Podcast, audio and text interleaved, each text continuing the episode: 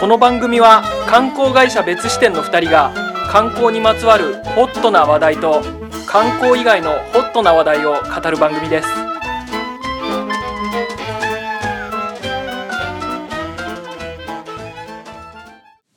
すべての面白いものを網羅したい別支店の松沢です観光カメラマン斉藤ですはいはいあのうん今年最後のラジオそうですね撮ろうかなって思ってますけどはいその通りです、はいあのー最近最近見てツイートを見てですね、はいどうもこうこのワードってモヤモヤするなっていううんつぶやきをよく目にするんですよあら何ですかそれはですね、はい僕はあの経営書とか自己啓発本読むのすごい好きなんではいはいすごい読むんですけど、なるほどうん、でなんかねうんちょっとこうベンチャー経営してますみたいな人のツイート見るのもねはい結構好きなんで見るんですよよく見ます僕も流れてきます 流れててくるよね、こちこちらから意図的に取得しなくても、うん偉そうなこと言ってやがんなみたい な人たくさんいますねいますよねうんいるいる、うん、でまあその中でね、うんちょっと気になる、あらまあ、つぶやきと言いますかよく言われますよこれはよく言われる言葉なんだろう、うん,、経営者は孤独だっていうあーセリフを見るとですねうん俺はこう言ってやりたくなるんですなんですか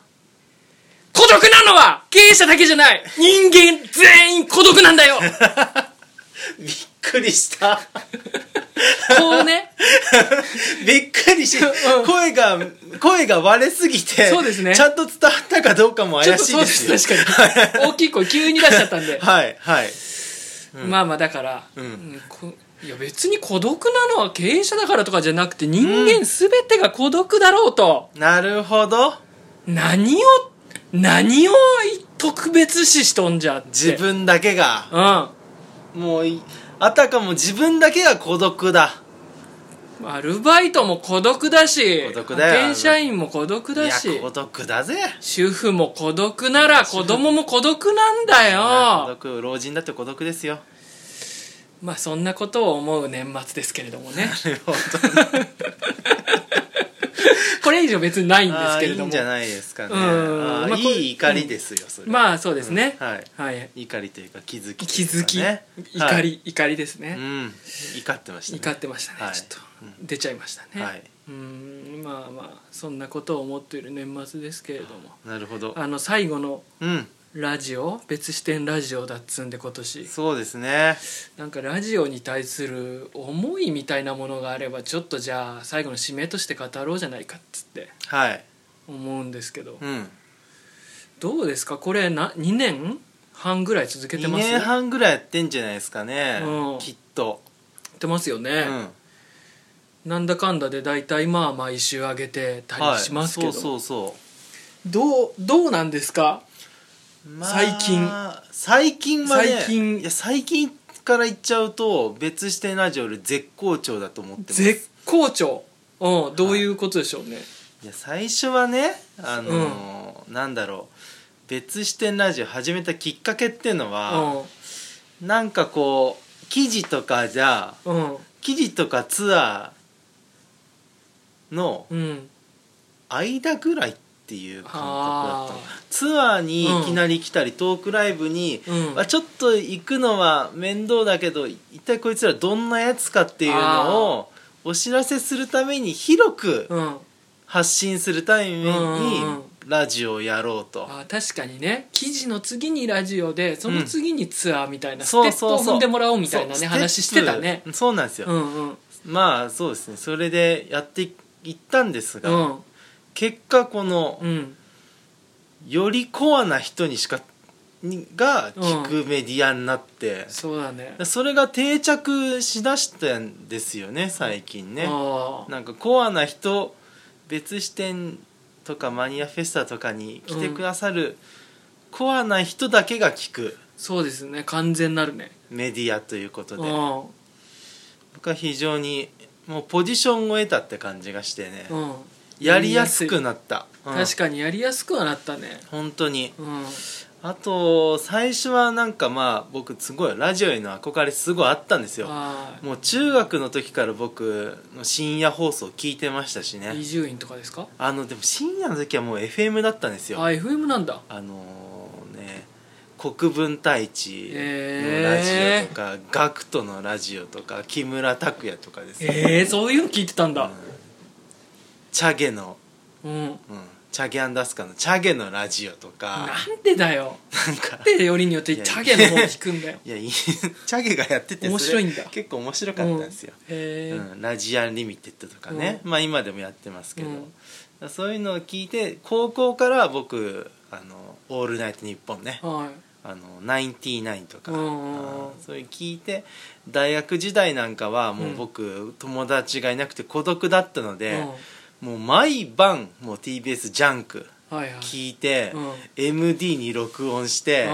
もう大学行く途中もずっと聞いてってうん、俺もやってたそれもうずっとラジオ聞いてた「うん極楽とんぼの吠え玉」とか、はいはいはいはい、うんなんか大ね好きで、俺も高校時代なんて一番暗黒の時代だったからうん、さ、はいはいはいなるべく考えたくないんだよ今から学校だよなって、うんうんうんだから伊集院光のラジオ俺も MD にやっぱり撮って、うん、そうですよねもううん直前までしうん聞いてたね、その聞いてた学校入るうん、本当にそうです、うんそうなんですよねなので、はいはい僕当時の,、うん、あのメールアドレス、うんもうこれすごい痛いんですけど何斎藤洋平の「オールナイトニッポン」だったんです、嘘でしょ、うん激長だし、うん痛すぎるけど嘘アットボー嘘ダフォンでとしょかねそうえボーダフォンだったんだよねー、めちゃくちゃ憧れてんじゃんめちゃくちゃ憧れてたえそれは何やりたいっていう気持ちがあったのうーんまあうんやっぱり成功の証ですね僕の中でラジオラジオをやるってのは、まさか自分がね、うんまあ立派なメディアだと僕は確信してますねこの別視点ラジオも成功したってことだよね、まだ成功はしてこないんだのこの位置で2年半もやれてるって ことは後ろからの激しい追い追い込みもね、そうですねものともせず、自由になったなというのは感じますね、自由なね時代ですよね、うん自由な時代 こうなって時代 が、時代がうん、いい時代になったもんだと思ってます、はいはいなのでそれをねやっぱりこう2年間やれたっていうのはね、う嬉しいことなんですよ、はいはいはい、な続けてるこの力っていうのをね、うんやっぱ別視点ラジオを通して私はあああ感じておりますなるほどね、はいうん、あともう一個あるのは、やっぱり最初結構うんうーんまあ松沢さんとも僕うん何度もこういろんな方に説明してるんですけど、別はにい松沢さんと僕友達ではないわけですし友達じゃないねそんなになんか長く過ごしてきた間柄でもないんで、ないねなんかまあちょっとまあどういう共通、うんまあチンスポが好きぐらいしかなかったのはいを、こうどうこう埋めていくのかっていう点で、やっぱラジオをこう、まあ、毎週、まあ、最初の方は2週間に1回とかだったと思うんですけど、1週間に1回こう話す機会があるっていうのは、あいいもんだなと思いなまるすほし、どね、今年やった24時間トークライブ、うん、あの時にやっぱりラジオやってきた効果が出た 効果が、うんちょっと多少なりともあったんじゃないかなと思ってあるね間違いなくそうだから、 うん続けてきたこの継続の力っていうのは僕感じますねあ別ー視点ラジオからはい話力がまアッあ多プしたっていうこと少なりともねですうんそううんそうですねそれは確かにあるよめねちゃくちゃです、まあ神田松之丞さんから比べちゃうとねいやいやだから比べることすら も比べどころが高すぎるから ねいくらなんだっちょてとねやっぱでも憧日れなん本で一みたいな人と比べてもそれはそうだけど、まあでもね、うんはい、なんですが、うんうん私なりにいいいいいい心地でやってるということでしたああなるほど、はい、うん聞いてくれる方もそういうもん言だってくれるしあとーいうことですねはい、はい、松田さんどうですかラジオラジオえなんそうですよね、でももうなんだかうん本当に不思 議ですよね、不思議どういうこと不思議じゃないです いかや大きすぎるないや不思議、いや俺不思議なんですうよん、あ何がですかうーん別視点ラジオがです別視点ラジオが不思議いやーまあ、うん別視点ラジオだけじゃないですよ、うん俺もう不思議だーって思う時がね、うん結構あるんですよああのね、あはい、別視点ラジオにうん、ちょっとゲストで出てくださいよとかああはいはい、はい、言うじゃないですか、言う言う、言うし言う,、ん言うとうんうんいやいやいやいや別視点ラジオに出るってそれはなかなかこ う重荷ですよみたいなね緊緊張しますよっていうか緊張なんかうんいやー2人の世界観をみたいなことをね、そううん、言われることはあるあるでしょある、こんお不思議じゃないうん、そうだからねうん喋、りが苦手なんでっていう断り方はわかるんですけど、いやいやお二人の空間のところにって言われると、いやいやそんなことないってだから100再生しかないんだから、そうそうそうそう2年半やっても伸びないんだから見ないものに、なんかでもまあそう言ってくれるねう、んなんだろうこう幻想あやっぱある程度続けていくとさあうん全く自分たちが持ってる感うんなんつうかこう実像とさ幻想が全く異なってる場合ってあるうじゃない、ーんなるほどなるほど別視点ガイドとかでもうん俺はそれをか結構感じてたんだけどああさなるほどなんかこっちとしては地味なことやってただ一人で薄暗い顔して さ新スポット行ってさはい誰にも何も喋んないで記事書いてるだけなんでお金にもなんねえしさそんなの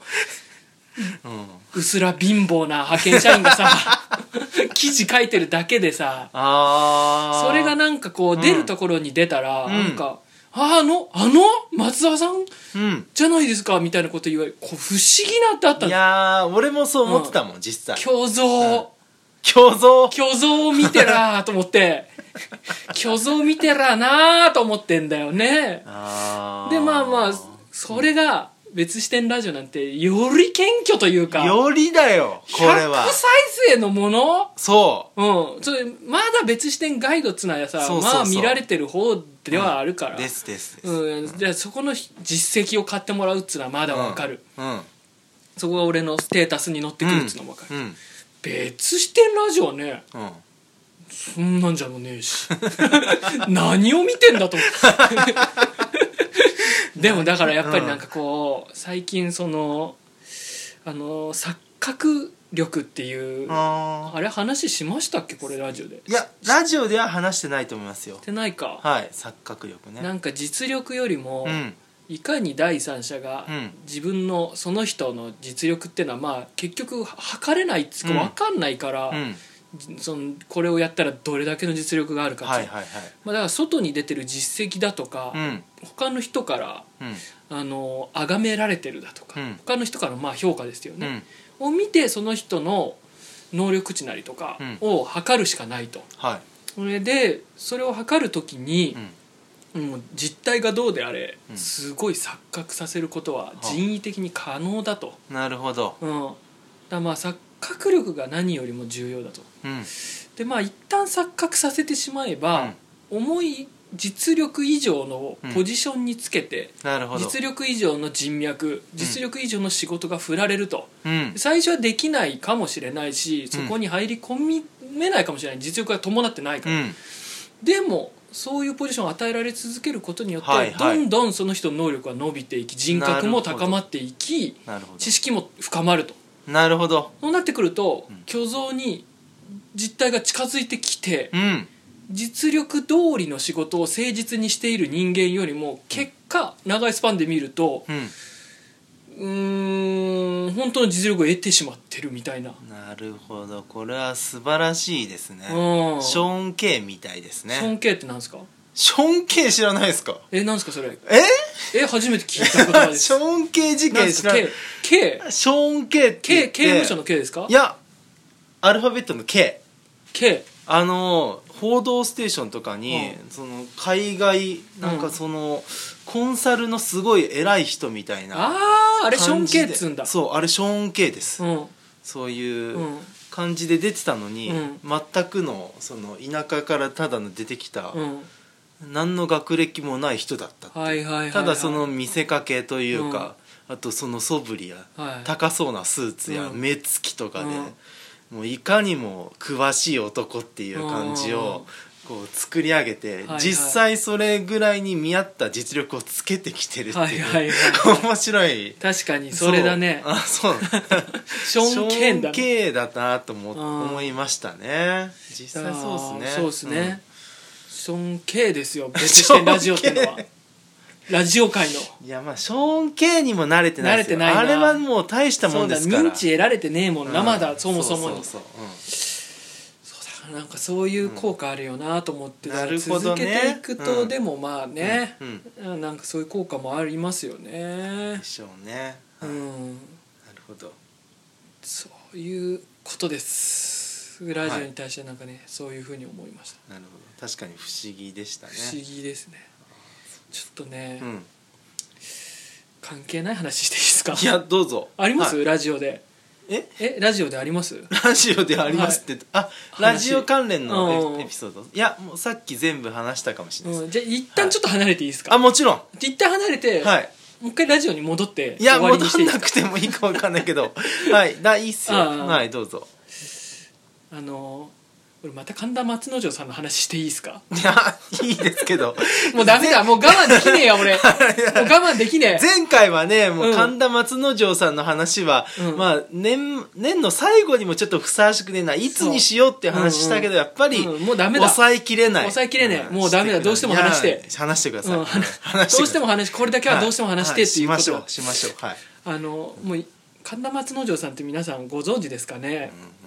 あの講談っていう講談師うんの人でまだはい36か5か、うんもう自分俺より1個下なんですよ、あそうなんですねうんうん83年生まれだったかはら、いはいはいえーなんですよ、うんでまだ若くて、うんですごい実力うんがあって、うんもう講談師ってのは今670人しかいない中ではいもすごい注目をされていて、うんテレビにもかなり出てるし、うんラジオにももう番組を持ってるみたいなめちゃめちゃおもろいめちゃくちゃ面白くてそれが、もう四六時中聞いてんですよ作業うんわかり音ますでも聞くし、はい仕事終わった後のうん街歩いてる時も片時 もそこまで聞いてるんだ聞いてんだよなもうすげえだすんごい聞いてたよ、うんほんととにかく、うんはいスパイダーマンやりながらも聞いてるかマジか よ、ら、すげえな、うんはい全部聞いてやろうと思って残ってるアーカイブ、なるほど、うん、ぐらいにもうなんかその衝撃でさうんうん斎、藤さんも面白いって言ってましたいけやどー俺もだってどれぐらい面白いと思ってる斎藤さんえどれぐらい どれぐらいその面白いっつってもさ、うんそのランクがあるわけじゃない、面白いいやでうも、んうんなんか、うん僕オードリーうんの、うんうん、やっぱりそういう芸人さんのラジオやっぱ好きはで、いはいはいそのコンビでやってるね、うんまあ、さっき言ったように「オールナイト」あのナイン極楽ティとナかインね、そううんナインティナインとか極楽とんぼとか、うんまあオードリーとか、うんうんそういうなんか関係性が僕好きだというあかーやり取りのねラジオってそうですそようそうそう、うんナインティナインもそれも独特だし、うん極楽とんぼなんかがねかなりこう S と M みたいな感じでへー面白くて、まあ、オードリーもかなりうん若林がすごいね、そうカですねスが攻撃したりとかして。うん面白い関です係性、まあ、トークも面白いんだけど、うん関係性が好きで僕は聞いてるっていうあ感じだったんですよ、うん芸人さんのラジオ、ーうんただ神田松之丞さんになると、うんもう話術が面白い、うん話術としてあの最高峰だなと思って僕は聞いてる、だから、うん一つの芸術作品のようなうん感じで聞いてますね、へー確かに伊集院さんのことをうん神田松之丞さんすごい尊敬してるかそうだら、よね構成的にも笑い役を置いてねそうそうそう似てるしねそう似てるし、うんなんかそのちょっと毒づき方とか、うん間とかね、あがかなり似てるんだけどそれのかなりこう純度の高いーといそううかだねなんかソリッドだよねそうやっぱり本当に芸術を聞いてるような感じがしてあーかつめちゃめちゃ作品って感じか面白い、うんうんなんか毒づき方も素直だし、面白うんああこういう表現あるかというのをね、はい、思いながら臨場感あるなと思って聞いてますよね。はい確かに臨場感あるからさそうそうなんていうか早く聞きたいよねうん、そうですね、んリアルタイムでねうんそうなんですうんうんだっていうふうに僕は面白いなと捉えてますあー芸術作品のようななるほど話術のね、うん、松田さん違うんですか、はいいやでもまあまあ、うに近いんですけどそのはい面白度合いで言うと、うん、こんなに面白いものを見つけた感って、うん人生で3本の指に入るぐらいかあもしれーそないんぐらいなにへ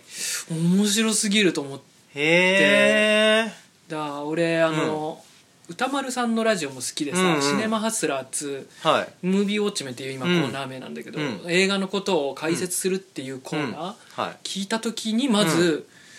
面白すぎるあー映画ってこうやって分析するっつうか見るんだと思ってう、んまあむさぼり聞いて うんで、まあ、もう一つ、まあ、岡田敏夫っていうのもまあ俺の中にあるんですけ ど、今まあそれは置いてきましょう岡田敏夫の話は。うんなんか恥ずかしがりなまんかすねちょっと恥ずかしいじゃないですか岡田敏夫に影響を受けてるって やっぱし言って、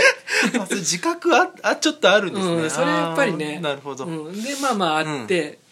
でそれあのもうもう一つトマソンなんですよね俺あああの赤瀬川赤瀬川源平さんの、はいうんまあ、路上観察の外行ってもいいようなね、ですね、うんあのまあ、道端にあるような、はいえー建物はいの階段うんでドアに向かってあるような2階に向かってる階段がドアだけ封鎖されちゃって、はいはい単純に階段だけが残ってるみたいな、うんそういうのを純粋階段って名付けたり、うんうんうんなんて言うんでしょうね本来それがもう果たすべき建造物うん用途を果たすべき建造物のその用途の部分なくなっててはい何も果たしてない純粋なアート作品オブジェのようなものになってしまったっていうものをトマソンって言うんですけど、うん俺それ見た時なんかチンスポットもう始めててはあチンスポット巡りはいはいあなんかすごいうん我が家を得たりというかチンスポットもなんかそれに近いというか、うん飲食店の体を借りた何かだと思ってたんで、うんなるほどこんな見方があったかと思ったんですようんで赤瀬川さんもすっごい表現面白いし、うん過激なんですよとにかくやることが過激ですそねれだけ聞くとねなんうんかほのぼのっつうか、うんセンスみたいなね、ん人に見えるけど、うやってることがそれがもう全部ね偽札作ってん判例に載ってるからねそうそうそうそうはいはいはいこれはアートだっつって、うん過激なんですよねやっぱ過激知的で過激な純粋だからこそそう、うん過激になってしまってるのかもしれないですけど、うんうんなんかそれもめちゃめちゃ衝撃、うんそれと同じぐらい受けてはあめっちゃ面白いでまあ ねでまあえうんでまああの、うん面白すぎて、うん本買ったんですよ電子あまあ Kindle で うんあの神田松之丞の神田松之丞の「講談入門」ああ神田にもとねはいうん神田松之丞講談師として生きるっていう本かあーなはいあのじ自伝的なやつとうんうんあの入門うんまあ読んでうん入門編読んでんですよ今あー講談って何なのかっていうのうのん Q&A みたいな感じのやつへえこれでねうんなあと思ってうわあーってうんなんとなくうん思ってたことをここもこんなに言葉にされたかって思った一節があってこれだけちょっとどうしても話したかっあはいたですけどあのーあのねうんえー講談と落語って何が違うのかってまあうよんく聞かれるんですってう。んで、えーまあうーん外面としてはにかなり近いんですよ。うん一人のひ演者がうん物語を話して、うんまあ、その中で登場人物を演じながら、うんうーん何十分かうん話していくっていう、はいはいはい座布団の上でね、うんだからもうほとんど同じなんです確よかねにやってることは外うん面俺もわは、かんないなうんででそれで言われた時に、うんうん答えているのが、うんまああのー講談、えー落語がホームドラマだとするすれば、はいえー講談はドキュメンタリーへえだっつってるんですって、はいでまあ落語ってこう身近な話が多いじゃないですうか、ん身近な登場人物大家だとかさ、うーん地元のバカとか、うん長老みたいな人とか、うんまあ、泥棒出てきても新新入りつか始めたてのドジな泥棒みたいなね、をまあ滑稽に描くみたいな話が多いと。うんうんで転じて講談っていうのは、同じ泥棒が出てくる話にしたって、はいその石川五右衛門とかはいはい東大切手の大泥棒の話をするんですって、うんその人がいかに立身出世をしたかとか、うん大取り物の話とかうをん話すとうんでに人の話をするにしたってうん、うん、その時の一番のヤクザとか、うん武将とかうんそういう話をするうでんしかも史実に一応即して演出はするけど一応即して事実を話すのが講談だから、まはあ、いドキュメンタリーだっつってうんるんですって、うんでなまあそれなるほどなと思ってまず、うんって思っててでまあでじゃあじゃあ落語はううんーん笑い話がまあ基本的に多いけどはい講談はどっちかっつうとうんシリアスっつうかこう聞いて鼓舞されるようなうねんうーん話が多いうん男の生き様みたいうんなうんのがまあ多いうーんとででもでもうんこれって結局あの落語はうんなんで笑い話になってるかっつったらはいうーん演者がうん俯瞰で見てるからだと登場人物をはあすごく引いてみてうん神のような目線ではいはいその人間と人間間抜けな人とうんまあそれよりもちょっと賢い間抜けな人うんの話をうん話してるから面白いうんうん喜劇として笑えるんだと。うんでで講談の方はもうちょっとよ寄るとうんひ引き引きじゃなくてうん寄っていくうんで寄っていってその登場人物に沿ってしまうと、うんどっちかといえば悲劇であるとかう、んうーんそっちの方になってくうんと、だからうん落語だって引いて話してるからいいようなものの、うんこれ当事者だったらとんでもなく辛いようなことが起こってたりとか、うんうんその本人にとってはうーんととんでもないようなことが起きてる、うんまあ身内が死んだりみたいな話もよくあるしうんね。うんんのだよなっていう話してて、あへえこれうんこれチンスポンも同じだと思ったんですよ。なるほどこれなんかあのちょっと前に「地元ロの編集長のうん柿次郎さんの番組に出たんですよ。はいはいはいでその時にそれぞれまあ柿次郎さん地元ロやって俺は別視点外でやってそういう編集長としてうんローカルをまあ取材して面白く記事にするうん心得というかコツみたいなものって何かあるんですかっていううんまあ質問があったんですようね。んでその時にまあなんだろうなと思ってうんパッと答えたのが、うんいやまあ自分の場合多少冷たいからだと思いますよっつって、うんうん、そのどっか行ってチンスポットね地域、まあ、福島に1ヶ月住ん,、うん住んだりうん東京の伊豆を1ヶ月住んでうん見て分かったんですけど、うんあのー言って正直、うんその地域のその場所がどうなろうと知ったこっちゃねえって俺思ってるなってうん分かってしまったと。はいはいはいあの冷たいんですよねうんあのつまあ言ってみれば残ってもよしなくなってもよしというかどっちにしろそれが運命みたいなね、ふうに思ってるから、あの面白く書けるんだとうんなるほどねううんまあいまあそれをね言って、うんちょバカにしてる要素があるからだとも言ったんですけどうんまあ取材対象のことね、うんまあ、2割バカにしてそれを上回る8割でリスペクトしてるから、うんかといって10割のリスペクトじゃないから、うんやっぱちょっと腐して書けるっつうかうんのはたからはすに構えての書き方ができてうんああいう感じになってるんだと思いますみたいなねうんまあ言ったんですようんこれうんなんかそんな感じで思ったのがまさにこうその近くで見りゃ喜劇でもあ近くで見れ見たら悲劇でもはいはいはい俯瞰してみたら喜劇になるっていうのに結構う近い感覚なのかもなと思ってんなるほどうん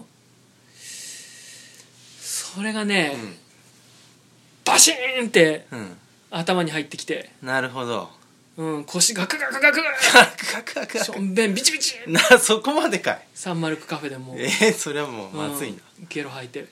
頭からぶっ倒れちゃいましたけどそんな衝撃的だったの衝撃まあそうですねすごい我が家を得たりというか、確かにねあの、うん神田松之丞さんの、うんまあ、写真すごい俺も見るんですよ、はいなんか雑誌のペンのし特集なんかも俺、はい電子書籍で買って見て、はいはいはいなんか普段のな顔はすごいにこやかなんだけど、講談してる時の顔って、うんもう危機迫る顔はいはいもうほんと当事者の顔みたいなああなんか落語は結構ほんまかみたいなうん顔の人結構多いと思うんですけど、うんまあ男子師匠とかは置いといて、うんまあ神田松之丞のその危機迫る顔ってこれなんだろうと思ったら、うんはいはいはいあれドキュメントの顔だったんだなとあー思っ当事者になりきっててもうんうですねなるほどねだからそういうことかとあの顔の意味っていうのうんを感じましたね、今ねあそうかで松沢さんそのなんか、うんそのある意味冷たいっていうのは、ーうんそのなんかどうどうなることか知ったこっちゃねえというかそこまで背負えねえよっていうのは、うんまあそれ正直冷たいといううか、ん現実的な話ですよね、はいなんかねなリアリストですよね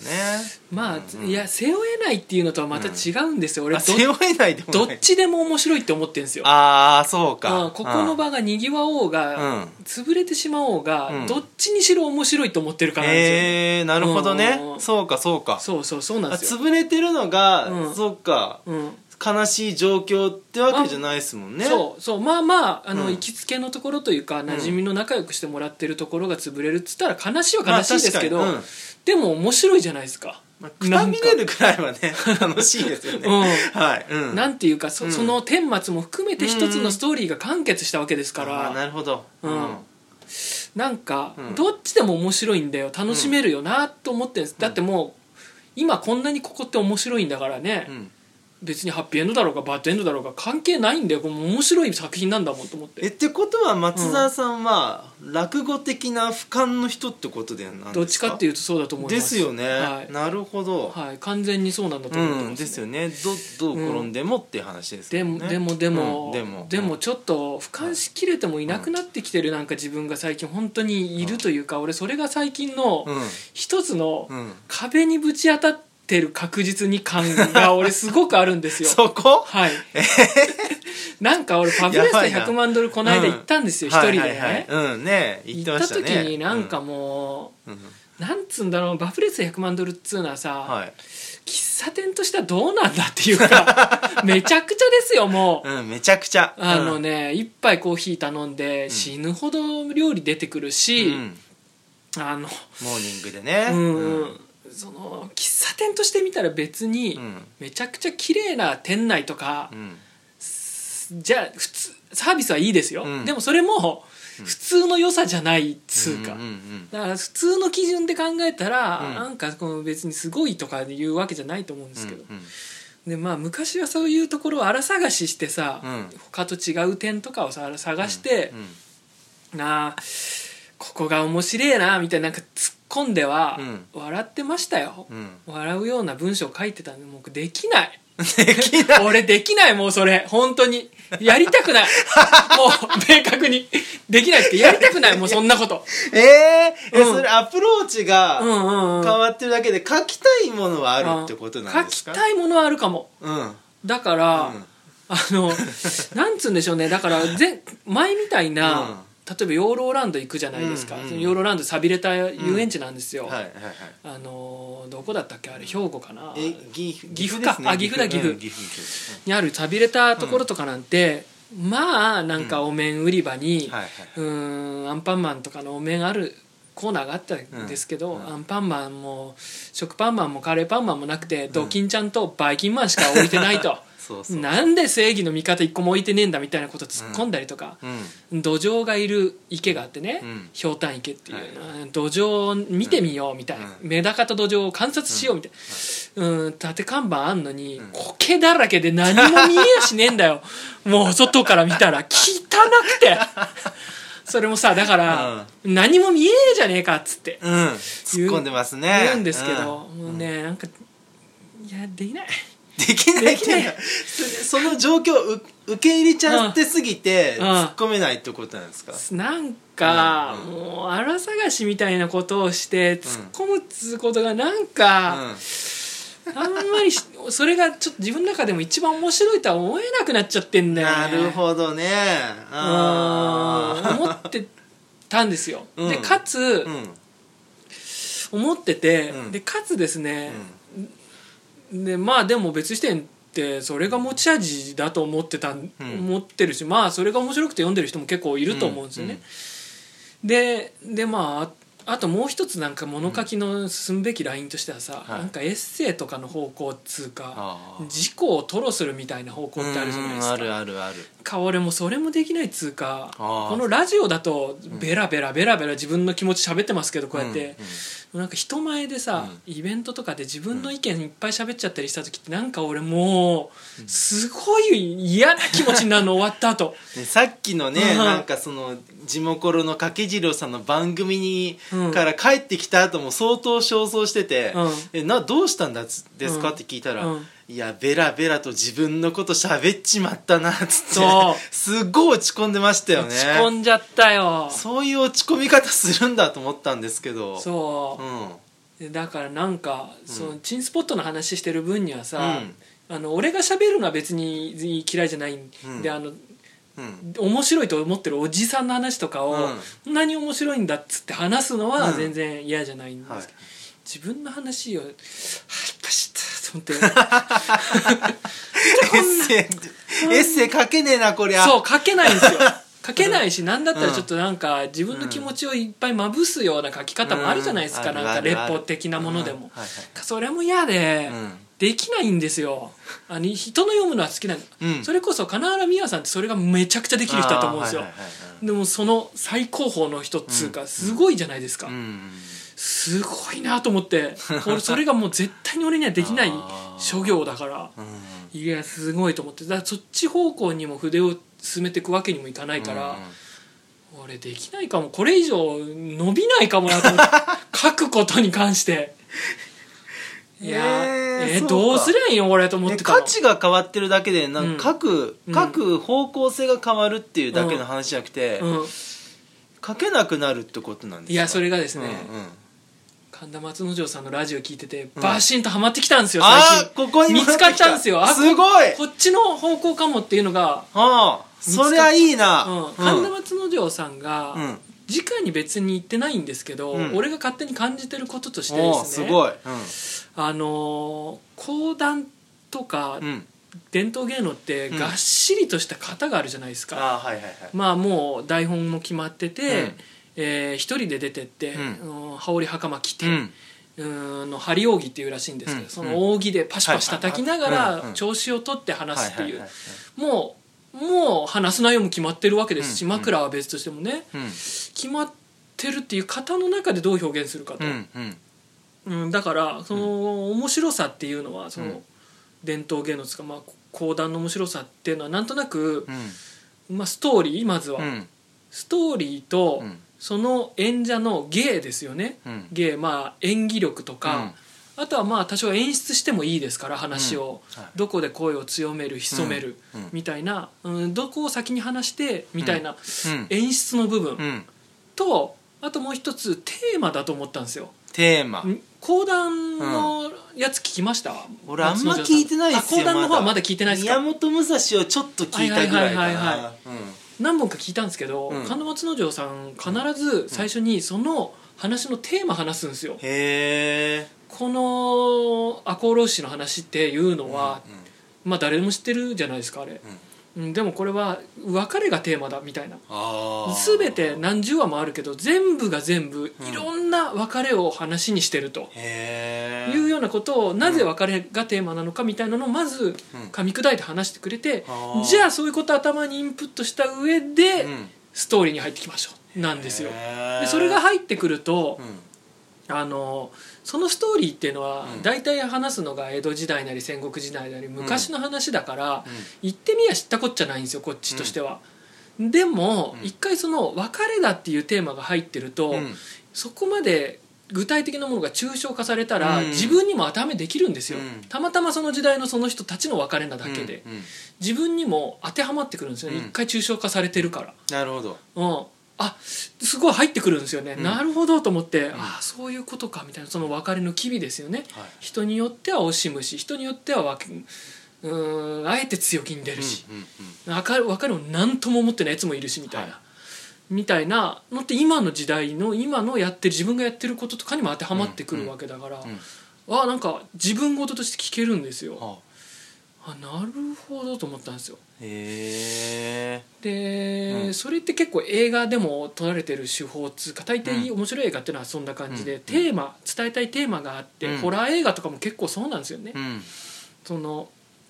ヘレディタリーっていうのをこの間見たんですけどああ,、うん、あれはなんか家族の血でねうんうん忌々しい呪いの技術みたいなのを継いでいくっていうまあもうがっちりホラーの文脈なんですけど、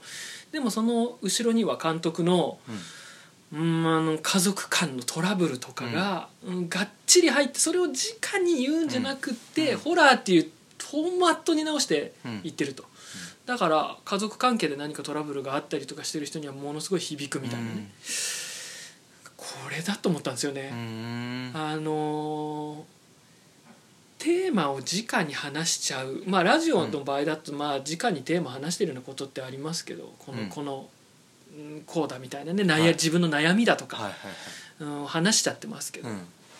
でも俺にはチンスポットを話すっていううんストーリーがあるから、はいはいはいそれを通してうん自分が感じてるテーマをうんお伝えしていければいいんだと思ったん ですよ。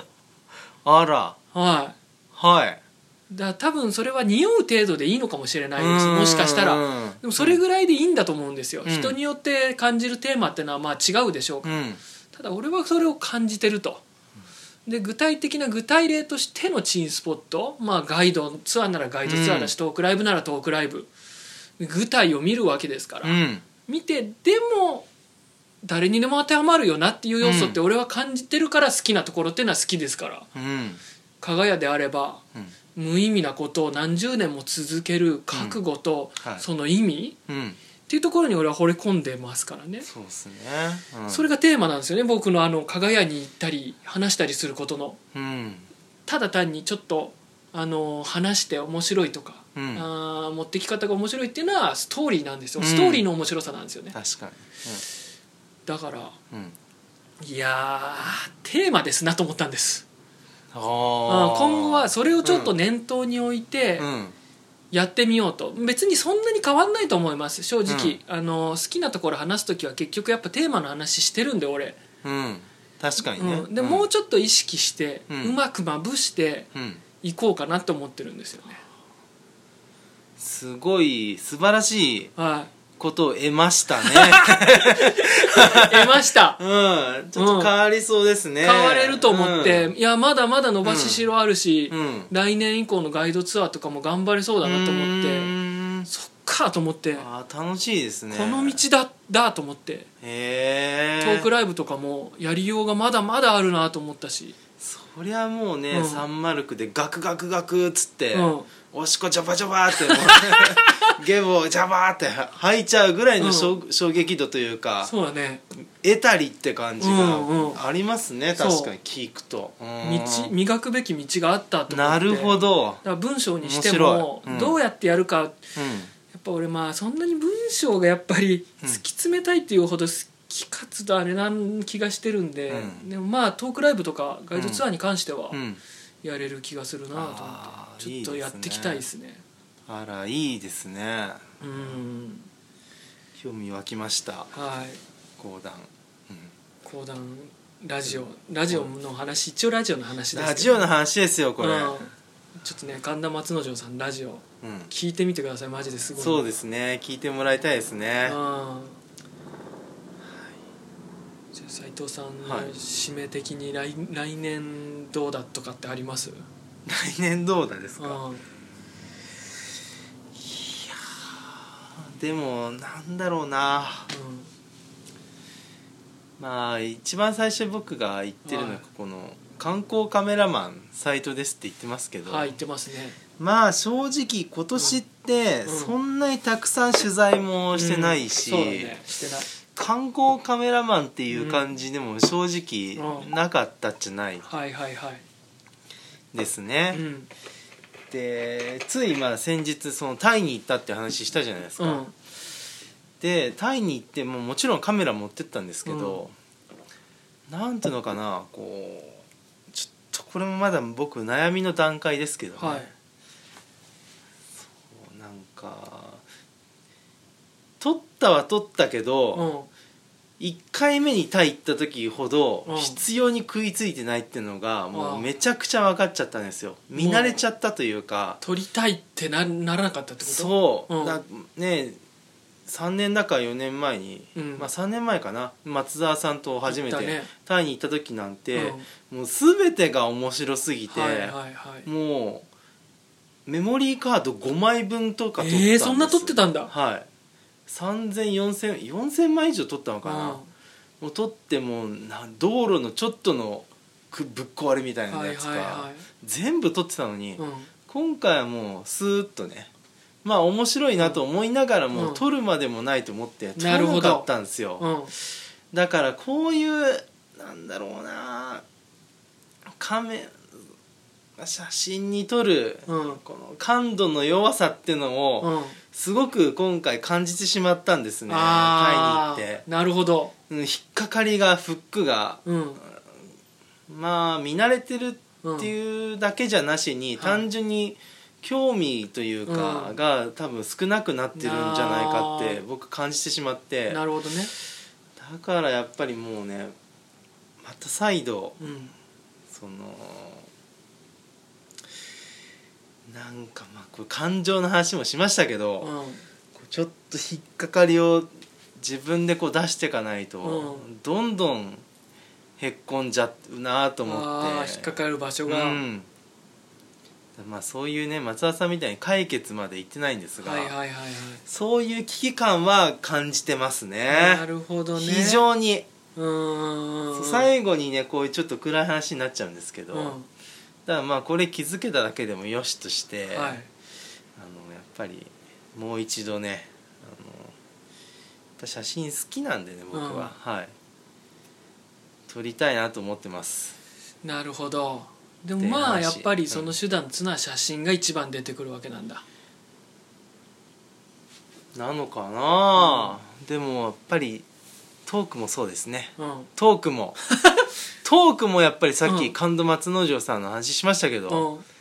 やっうん、ぱりラジオやってるからにはうんもっとこう分かりやすく伝えたいし、はいはい、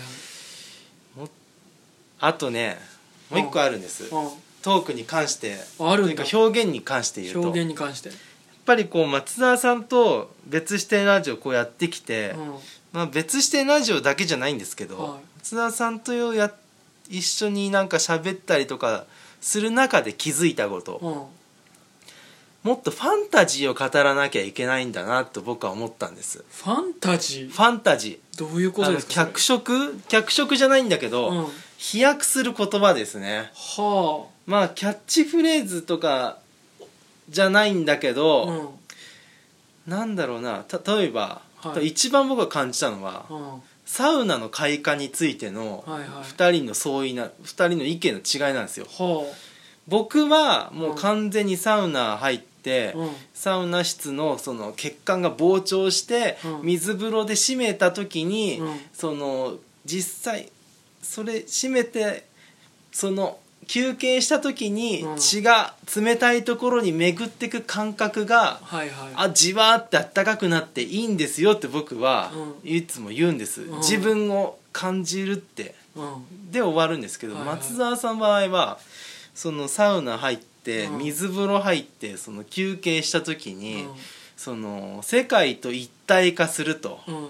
もう宇宙と一体化して、はいはいなんかほわーってなるって、う宇宙だって言ったんですね、うんうんこれきなんかまあ多分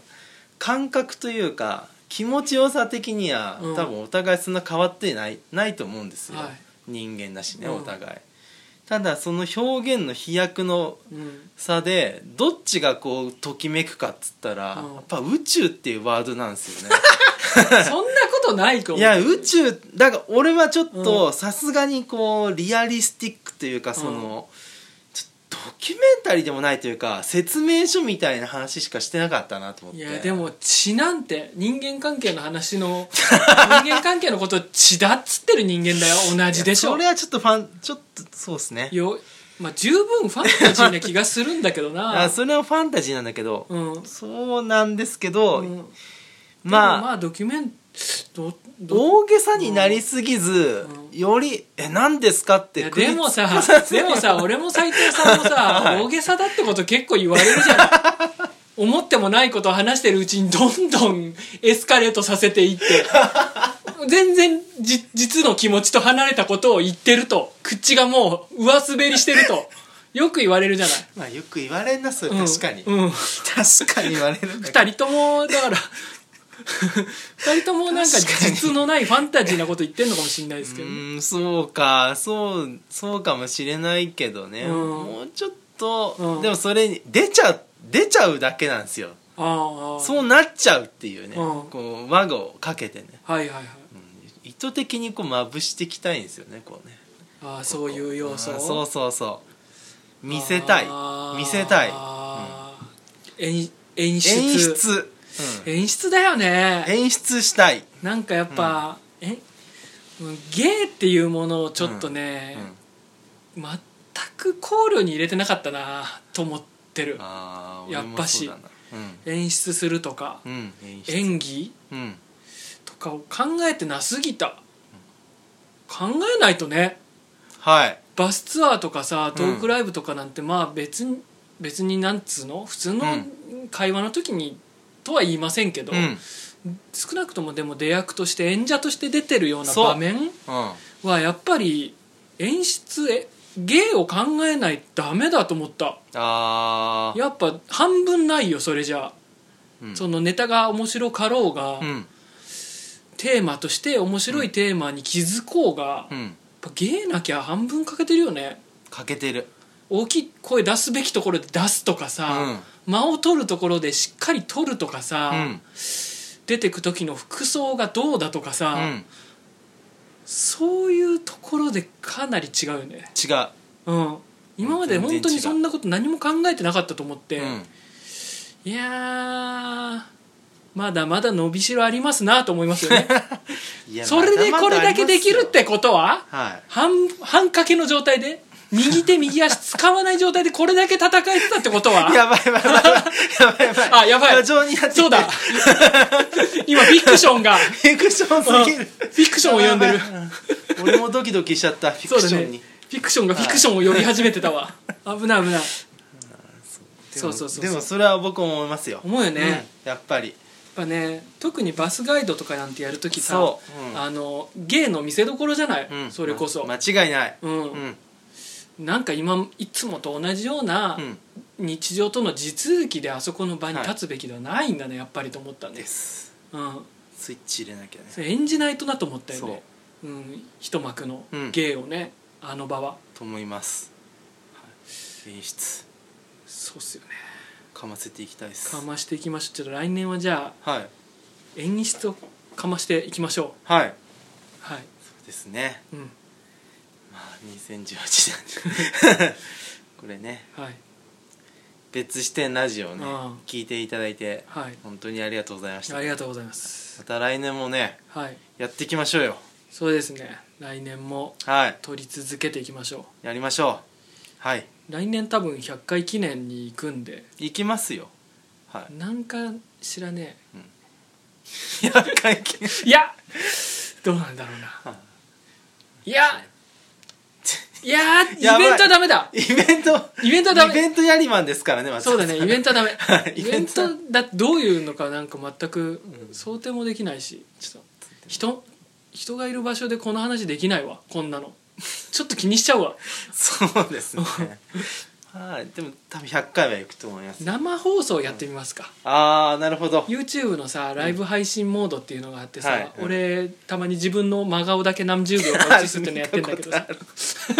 見たことあるあれはねライフワークと してライフワークとして定期的にやっていこうと思ってるんですけどめちゃくちゃ面白いで すね怖いし、うん怖いし面白い、うん、ああいいですねあそうそうあれ、はいツイツイッターか、ツイッターですうね、ん、ツイッターでもなんか Twitter らなんか YouTube でもできるからささすがにさ生だったらさ、あのー意見くれんじゃない、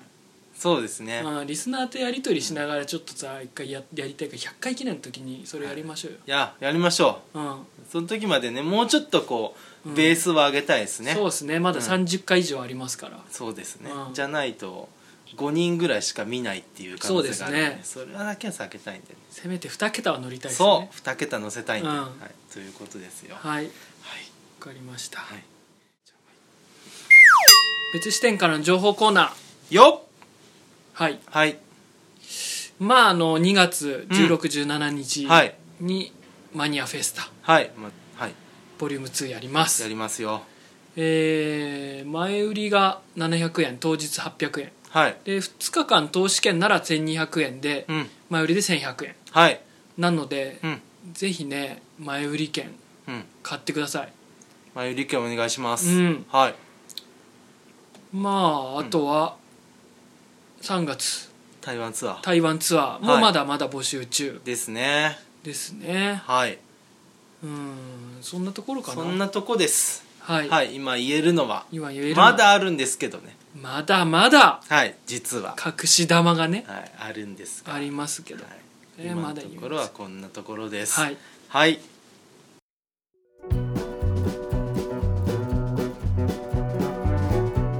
はいはい、まあ2018年最後のラジうんですねオ、う、んはい軽くと言いつつね、 また1時間喋っちゃいうんまマジか絶対に30分以内に抑えようみたいな ねすはこと俺言ってたのにで結す局、ね神田松之丞さんの話しちまったからないいやーでもあれ我慢はできずにあれはもう年の最後にうんすべき話だったし、うんラジオと関連してたんで、う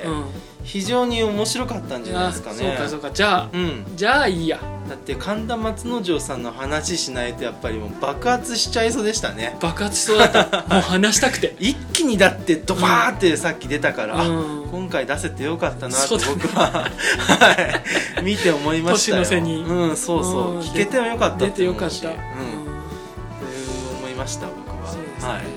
うん、来年もたくさん聞いてきましょうそうです神ね田松なんで公園行きたいですいよや行きたい公園行きたいですね日本一チケットが取れないって言われてます言かわらねれてますからねちょっといろいろ情報をうん入手して、は行ける限り行きたいと思ってますよね、1個じゃなくていですね生で見てみたい見です、たい生で、うんは素晴らしいいはいじゃあ皆様良いお年をお過ごしくださいあいやは皆様い、はい今年も1年ありがとうございましたまた来年も別視点をよろしくお願いします皆さんと血で来年もつながりたいです斉藤でした一度でいいから見てみたい餅を詰まらせるじじいばばあ松沢でしたまた来年さようなら